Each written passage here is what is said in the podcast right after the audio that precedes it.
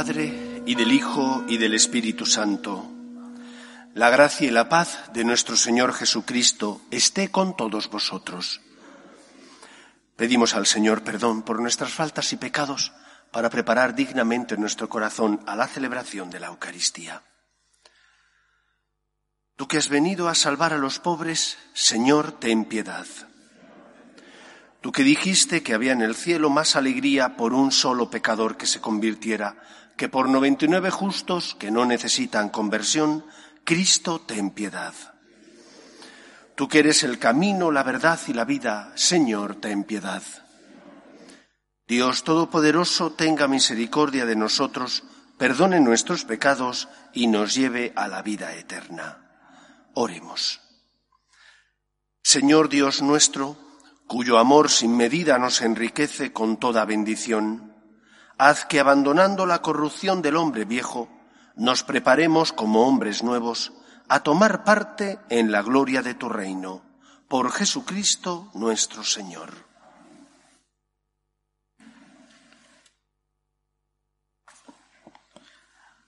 Lectura de la profecía de Daniel. En aquellos días, la asamblea condenó a muerte a Susana ella dijo gritando, Dios eterno, que ves lo escondido, que lo sabes todo antes de que suceda. Tú sabes que han dado falso testimonio contra mí, y ahora tengo que morir, siendo inocente de lo que su maldad ha inventado contra mí. El Señor la escuchó, mientras la llevaban para ejecutarla. Dios movió con su santa inspiración a un muchacho llamado Daniel este dio una gran voz. No soy responsable de ese homicidio. Toda la gente se volvió a mirarlo y le preguntaron, ¿qué pasa? ¿Qué estás diciendo? Él, plantado en medio de ellos, les contestó, pero estáis locos israelitas, con que, sin discutir la causa ni apurar los hechos, condenáis a una hija de Israel. Volved al tribunal porque esos han dado falso testimonio contra ella. La gente volvió a toda prisa y los ancianos le dijeron, ven, siéntate con nosotros y explícate, porque Dios mismo te ha nombrado anciano. Daniel les dijo, separadlos lejos uno del otro, que los voy a interrogar yo. Los apartaron, él llamó a uno y le dijo, envejecido en años y en crímenes, Ahora vuelven tus pecados pasados, cuando dabas sentencias injustas condenando inocentes y absolviendo culpables, contra el mandato del Señor. No matarás al inocente ni al justo.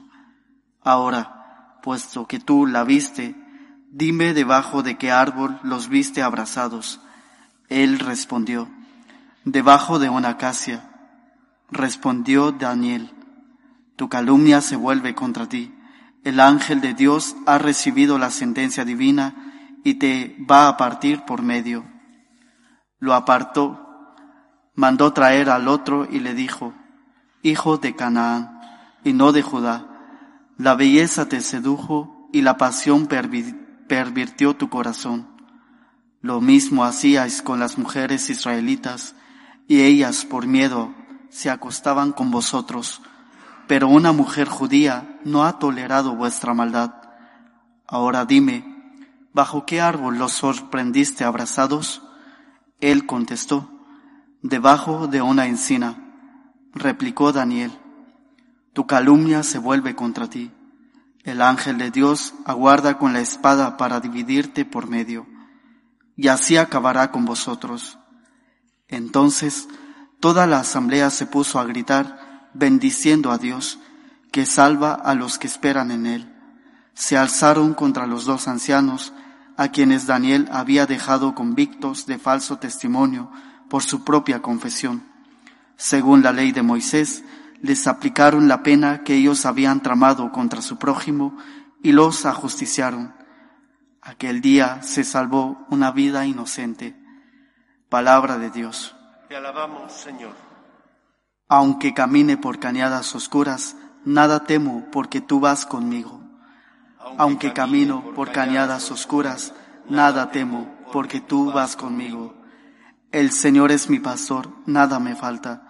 En verdes praderas me hace recostar, me conduce hacia fuentes tranquilas y repara mis fuerzas. Aunque camine por cañadas oscuras, nada temo, porque tú vas conmigo. Me guía por el sendero justo, por el honor de su nombre, aunque camine por cañadas oscuras, nada temo, porque tú vas conmigo, tu vara y tu callado me sosiegan. Aunque camine por cañadas oscuras, nada temo, porque tú vas conmigo. Preparas una mesa ante mí, enfrente de mis enemigos, me unges la cabeza con perfume y mi copa rebosa. Aunque camine por cañadas oscuras, nada temo, porque tú vas conmigo. Tu bondad y tu misericordia me acompañan todos los días de mi vida, y habitaré en la casa del Señor por años sin término. Aunque camine por cañadas oscuras, nada temo, porque tú vas conmigo.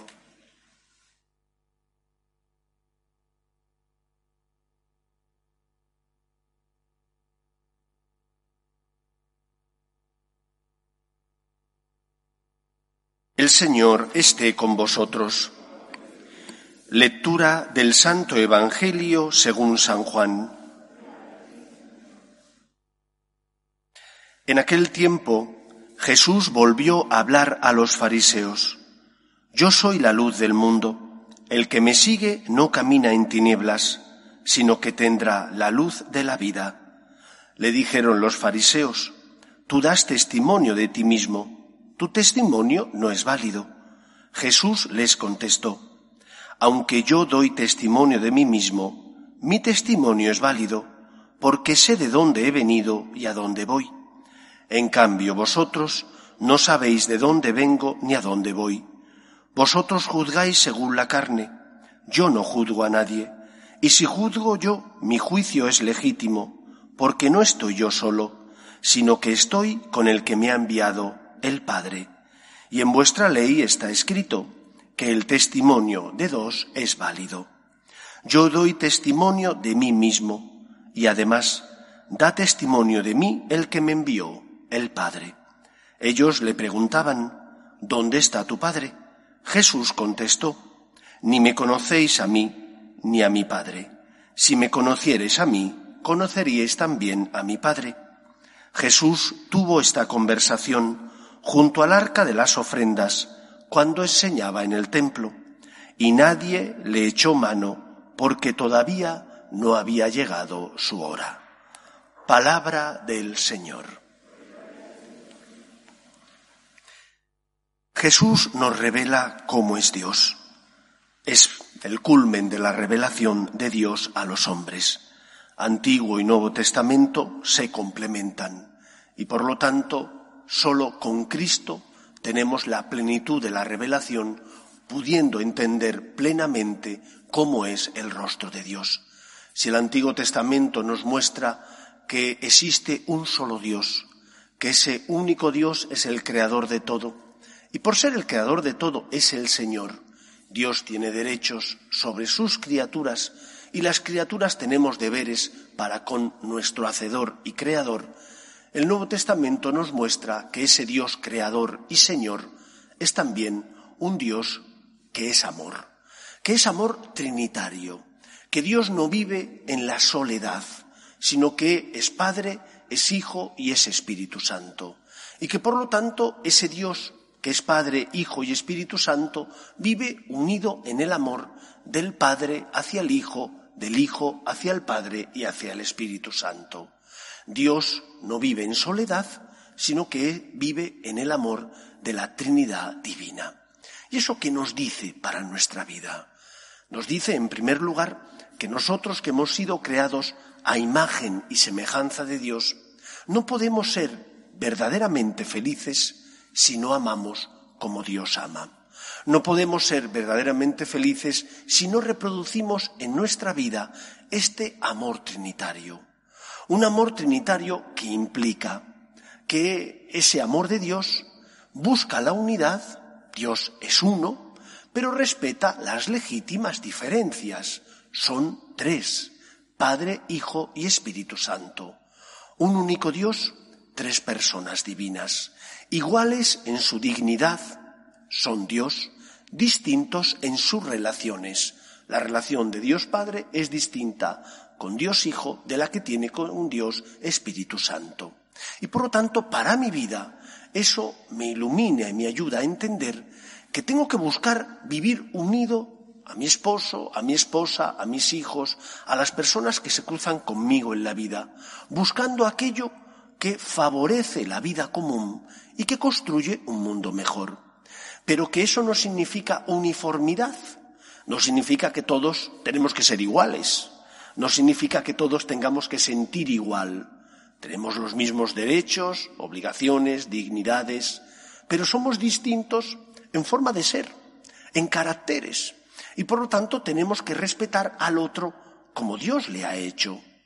Cuando dos se casan y construyen su matrimonio, y uno desea que el otro sea como a él le apetece, está yendo en contra de Dios y en contra de la felicidad de esa persona, porque Dios ha creado al esposo o a la esposa de una manera determinada. Le ha dado unos rasgos temperamentales, le ha marcado, por tanto, una vocación personal. Y tú tienes que respetar su forma de ser. Cuando el esposo o la esposa pretenden que el otro sea a su imagen y semejanza, están suplantando a Dios. Cuando los padres pretenden que los hijos sean como ellos quieren que sean, están suplantando a Dios. Tú tendrás que enseñar a tus hijos a distinguir el bien del mal. Tendrás que enseñar a tus hijos a que tengan conciencia y una conciencia recta. Pero después ellos tendrán que ser aquello a lo que Dios les llama. Tendrán que ser fieles a la vocación y a la llamada personal que Dios les dirige a ellos. Por lo tanto, pidamos al Señor que amemos como Él nos ama, que amemos con ese amor trinitario de Dios Padre, Dios Hijo y Dios Espíritu Santo. Un amor trinitario que busca la unidad, porque solo estando unidos podemos de verdad ser felices, pero que a la vez respeta las legítimas diferencias, porque de lo contrario nuestro mundo sería un mundo monocolor. Qué triste si nuestra vida fuera una vida marcada por la atonía, porque todo es igual. Gracias a que somos distintos, somos complementarios. Gracias a que somos complementarios, podemos ayudarnos unos a otros. Reproduzcamos, por tanto, este amor trinitario que Cristo nos revela. Yo y el Padre somos uno, dice Él, pero a la vez, siendo uno, son tres personas divinas. Busquemos la unidad respetando las legítimas diferencias. Que sea así también en nuestra vida. Nos ponemos en pie. Oremos a Dios nuestro Padre. Pedimos por la Iglesia, para que siempre sea testimonio de esperanza en medio del mundo, por la fidelidad tanto a la verdad natural como a la verdad revelada, roguemos al Señor. Pedimos por nuestras familias, para que se mantengan unidas en el amor a Dios, en el respeto a su santo nombre, roguemos al Señor. Pedimos por los que no tienen fe, y a causa de las cruces inevitables de la vida desesperan, para que encuentren consuelo a su dolor en nuestras obras de misericordia y caridad, roguemos al Señor. Pedimos también por nuestros gobernantes, para que promuevan políticas sociales que fomenten la natalidad, roguemos al Señor. Y pedimos por el viaje apostólico del Papa Francisco, para que el Señor le colme de su gracia y bendición, roguemos al Señor. Escucha, Padre, las súplicas de tus hijos, que nos dirigimos a ti confiando en tu amor. Te lo pedimos por Jesucristo, nuestro Señor.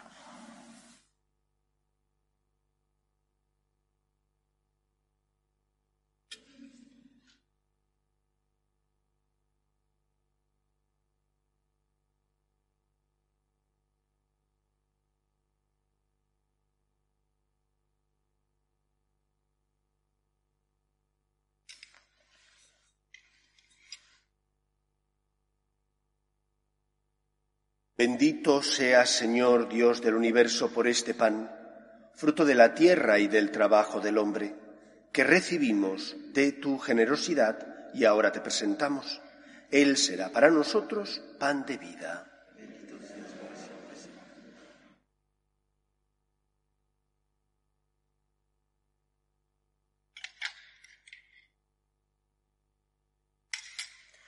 Bendito sea, Señor Dios del universo, por este vino, fruto de la vida y del trabajo del hombre, que recibimos de tu generosidad y ahora te presentamos.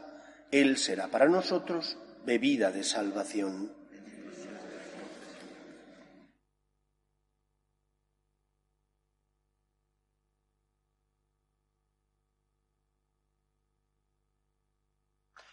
Orad, hermanos, para que este sacrificio mío y vuestro sea agradable a Dios Padre Todopoderoso.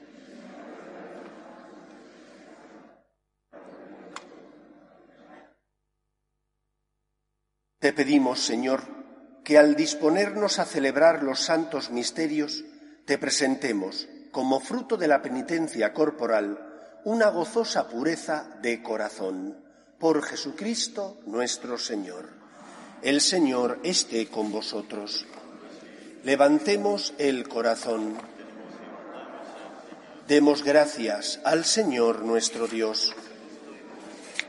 En verdad, es justo y necesario, es nuestro deber y salvación, darte gracias siempre y en todo lugar, Señor Padre Santo, Dios Todopoderoso y Eterno, porque en la pasión salvadora de tu Hijo, el universo aprende a proclamar tu grandeza y por la fuerza inefable de la cruz se hace patente el juicio del mundo y el poder del crucificado. Por eso, Señor, nosotros llenos de alegría, te aclamamos con los ángeles y con todos los santos, diciendo, Santo, Santo, Santo es el Señor, Dios del universo, llenos están el cielo y la tierra de tu gloria, Osana en el cielo. Bendito el que viene en nombre del Señor, Osana en el cielo. Santo eres en verdad, Señor, fuente de toda santidad. Por eso te pedimos que santifiques estos dones con la efusión de tu Espíritu, de manera que se conviertan para nosotros en el cuerpo y la sangre de Jesucristo nuestro Señor, el cual, cuando iba a ser entregado a su pasión, voluntariamente aceptada, tomó pan, dándote gracias lo partió y lo dio a sus discípulos diciendo, Tomad y comed todos de él, porque esto es mi cuerpo, que será entregado por vosotros.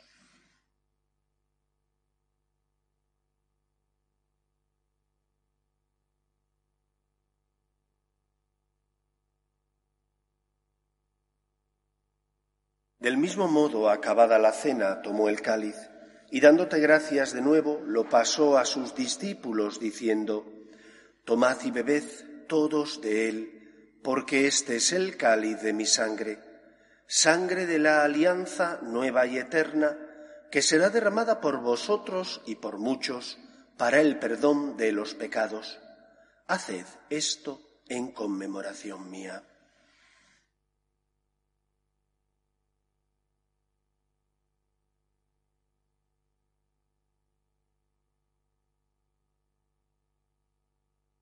Este es el sacramento de nuestra fe. Anunciamos tu muerte, proclamamos tu resurrección. Ven, Señor Jesús. Así pues, Padre, al celebrar ahora el memorial de la muerte y resurrección de tu Hijo, te ofrecemos el pan de vida y el cáliz de salvación, y te damos gracias porque nos haces dignos de servirte en tu presencia. Te pedimos humildemente que el Espíritu Santo congregue en la unidad a cuantos participamos del cuerpo y sangre de Cristo. Acuérdate, Señor, de tu Iglesia extendida por toda la tierra, y con el Papa Francisco, con nuestro Obispo Carlos, y todos los pastores que cuidan de tu pueblo, llévala a su perfección por la caridad. Acuerde también de nuestros hermanos que durmieron en la esperanza de la resurrección, de tu Hijo Román y de todos los que han muerto en tu misericordia, admítelos a contemplar la luz de tu rostro. Ten misericordia de todos nosotros y así con María, la Virgen Madre de Dios, San José, los apóstoles y cuantos vivieron en tu amistad a través de los tiempos, merezcamos, por tu Hijo Jesucristo, compartir la vida eterna y cantar tus alabanzas. Por Cristo, con Él y en Él, A ti, Dios Padre Omnipotente, en la unidad del Espíritu Santo, todo honor y toda gloria por los siglos de los siglos. Fieles a la recomendación del Salvador y siguiendo su divina enseñanza, nos atrevemos a decir, Padre nuestro, que estás en el cielo, santificado sea tu nombre, venga a nosotros tu reino, hágase tu voluntad en la tierra como en el cielo. Danos hoy nuestro pan de cada día. Perdona nuestras ofensas, como también nosotros perdonamos a los que nos ofenden. No nos dejes caer en la tentación y líbranos del mal. Líbranos de todos los males, Señor, y concédenos la paz en nuestros días, para que, ayudados por tu misericordia, vivamos siempre libres de pecado y protegidos de toda perturbación, mientras esperamos la gloriosa venida de nuestro Salvador Jesucristo.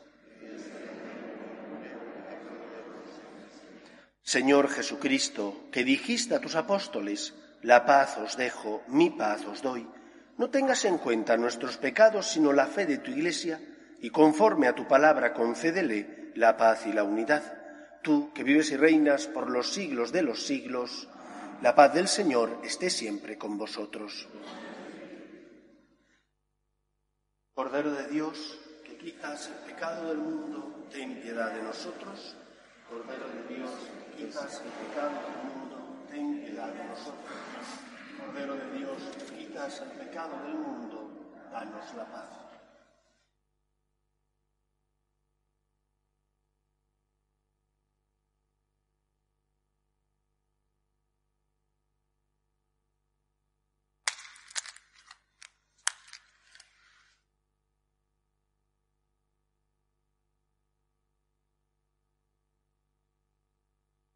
Este es el Cordero de Dios que quita el pecado del mundo. Dichosos los llamados a la cena del Señor. Señor, no soy digno de que entres en mi casa, pero una palabra tuya bastará para sanarme.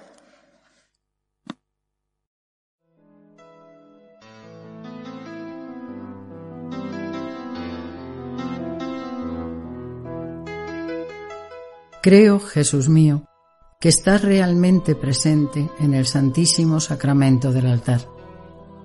Te amo sobre todas las cosas y deseo recibirte dentro de mi alma, pero como ahora no puedo comulgar, ven al menos espiritualmente a mi corazón.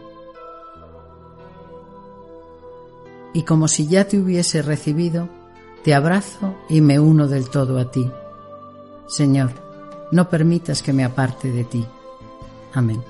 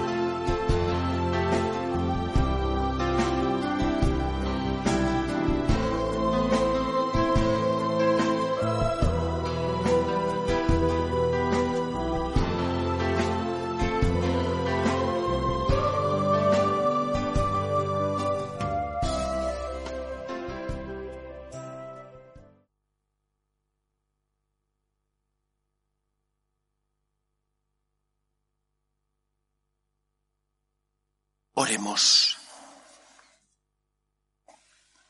Te pedimos, Señor, que estos sacramentos que nos fortalecen sean siempre para nosotros fuente de perdón y siguiendo las huellas de Cristo nos lleven a ti, que eres nuestra vida. Por Jesucristo nuestro Señor.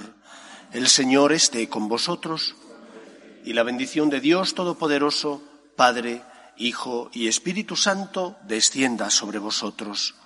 Podéis ir en paz.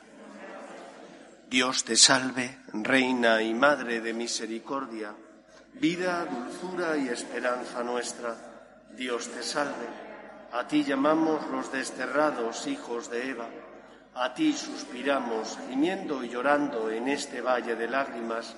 Ea pues, Señora abogada nuestra, vuelve a nosotros esos tus ojos misericordiosos y después de este destierro, muéstranos a Jesús fruto bendito de tu vientre, oh clementísima, oh piadosa, oh dulce y siempre Virgen María.